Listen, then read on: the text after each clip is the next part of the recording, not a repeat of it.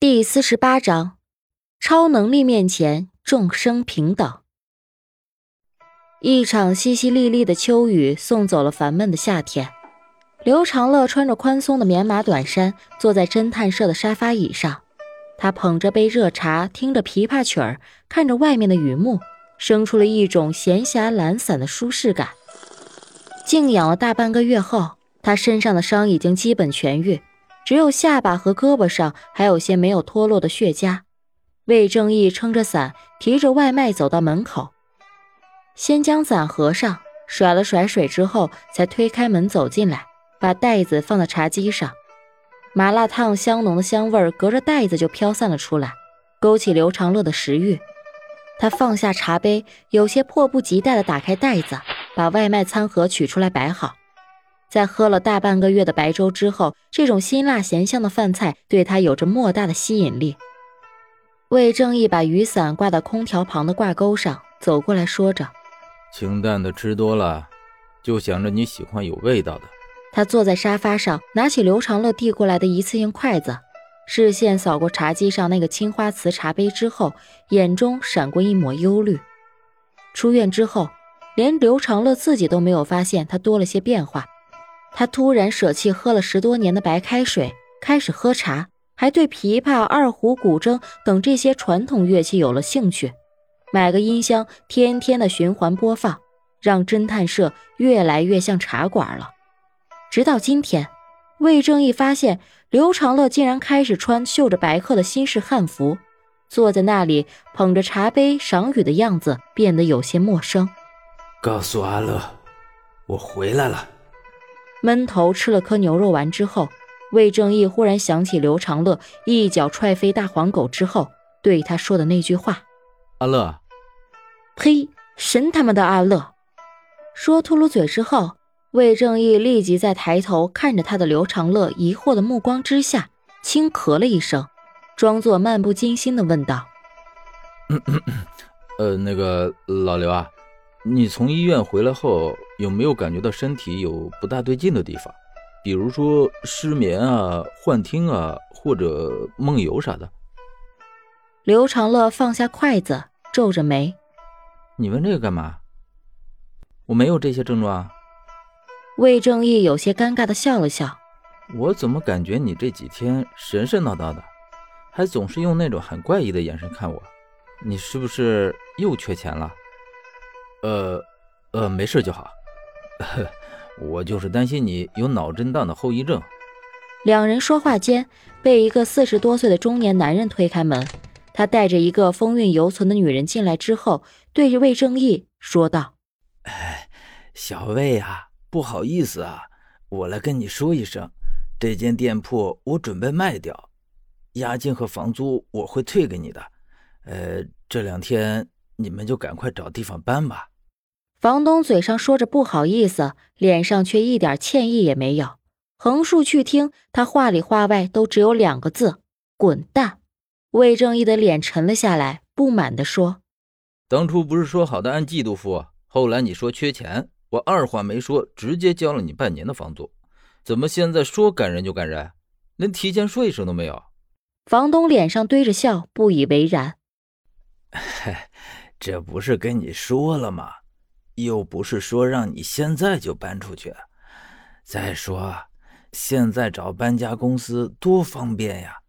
你们又没有多少东西，找个地方把东西往里一放不就行了？魏正义从来都不是逆来顺受的人，要是有人敢呼他一巴掌，他非把对方的脸给抽肿不可。当下点上一根烟，冲着房东脸上喷了口浓烟，挑着眉说。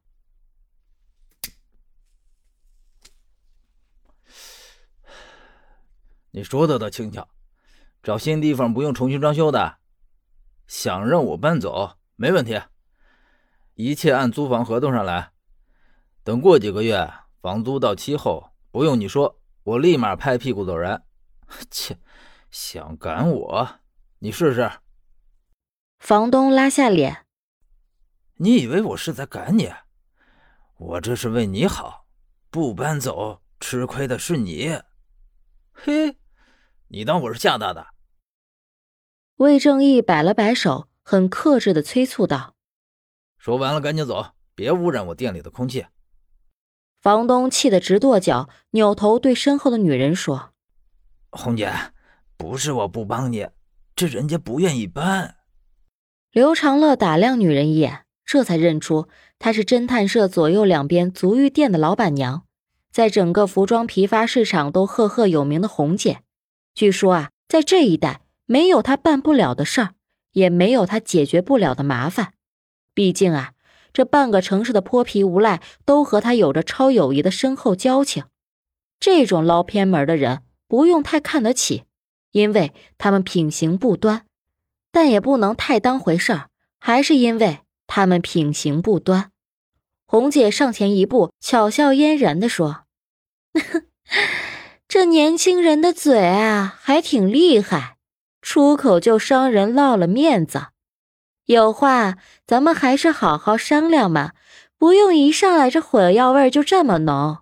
姐姐跟你说啊，魏正义这几天本来就因为担心刘长乐，心情一直很闷，这吃了个饭还被人打扰，一下子就点燃了他积累多天的负面情绪。当下吐了口烟，打断红姐的话：“哎，红姐，这话说的可就不对了。”我这嘴哪有你厉害？我这最多就是出口伤人，你那是出口害命啊！人口出生率低下，你得居首功。不信，你出门随便两个人问问，全市场哪个男人不夸你嘴上功夫好？别人建功立业靠手，你建功立业可不就靠这张嘴吗？还有，别见个男人就扑上来，还姐呀妹呀的，怪恶心的。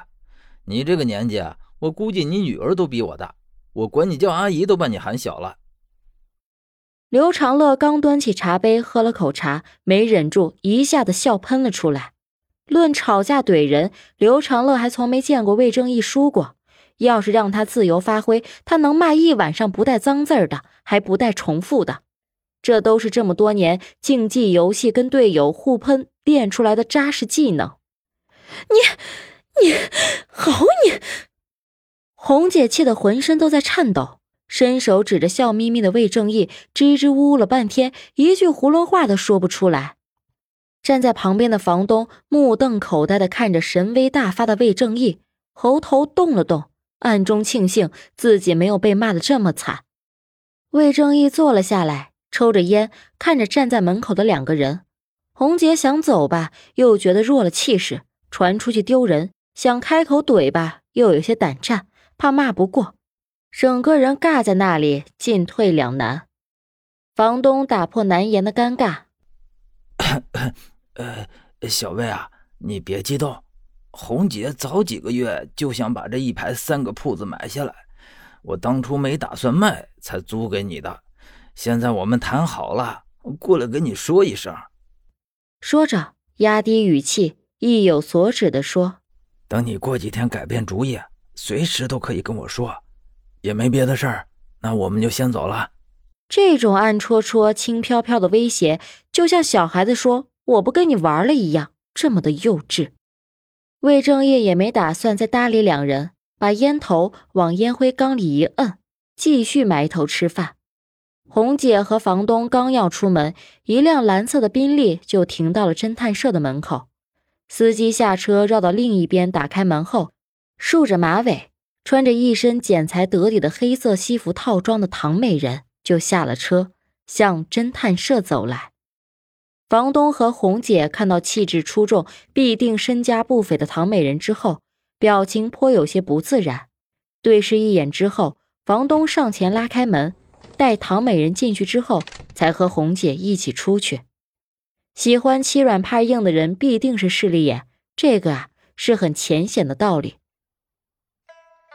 看到金主大人大驾光临，魏正义立刻起身招呼着：“呃，你坐这儿吧，我去那边吃。”说完之后，端起快餐盒放到办公桌上，又殷切地抽出两张湿巾，快速地把茶几清理了一遍，拿出空气剂喷了一喷，这才老实的坐在办公桌后。唐美人坐在沙发上，慵懒的伸了个懒腰，服务态度不错啊，不像某人。刚从我这里拿到酬金，就把我扫地出门。怎么能对金主大人如此不敬？魏正义眉毛一挑，冲着捧着茶杯、老神在在的刘长乐道：“呃，老刘，你还不赶紧倒茶？”刘长乐放下茶杯，慢吞吞的拿出纸杯给唐美人接水。哎，不是让你接开水。魏正义急忙说：“你把上星期刚买的好茶泡上。”刘长乐翻了个白眼儿，还是肉疼的拿出自己刚买的茶叶给唐美人泡上。监督刘长乐泡完茶后，魏正义才笑眯眯地跟着唐美人解释道：“哎，我们家这饮水机的水啊，是给一般客户喝的。唐姑娘是钻石 VIP，必须用好茶才得意。呃，定做的茶具还在路上，只能先将就一下。”唐美人美滋滋的接过刘长乐用纸杯泡的茶，也不嫌寒酸的眯着眼笑着：“ 我这个钻石 VIP 啊，想见你一面还得预约。”刘长乐随口解释着：“啊，前几天在医院不合适。”唐美人将烫手的纸杯放到茶几上，调侃着说：“哼，是怕我看到你狼狈的样子啊？”不知道为什么，刘长乐总觉得今天的唐美人有些活泼，距离感也拉得太近，但他又不讨厌的这种感觉，反而是有些受用。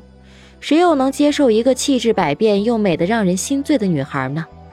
在唐美人带着笑意的眼睛注视下，刘长乐摸了摸鼻子，嗯，倒也不是，就是不合适。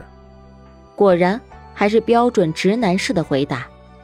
唐美人没再逼问，将坐姿调整得更放松一些，才又问道：“刚才气氛有些不对，那两个人是干嘛的？”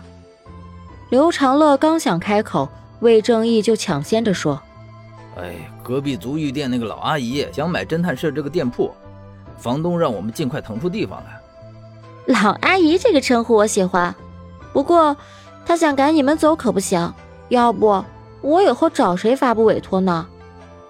说着话，一双美目始终望着刘长乐，让他脸颊微微的发烫，有些不自在的垂下头去。唐美人掏出手机拨通之后，语气瞬间转冷道。跟招商办说一声，鉴于旧服装批发市场治安环境较差，我对投资前景并不乐观。新的市场改造项目暂停开发。说完，直接挂断电话，又笑盈盈的看着刘长乐：“ 你准备好接受新的委托了吗？”刘长乐抿了口茶，缓缓的放下茶杯，抬头看着对面笑容明媚的女孩，语气沉稳的说。准备好了，果然啊，超能力下众生平等。感觉出了口恶气的魏正义将麻辣烫的汤底喝完，擦了擦嘴，看向唐美人的目光就像看到了一座金光闪闪的宝藏。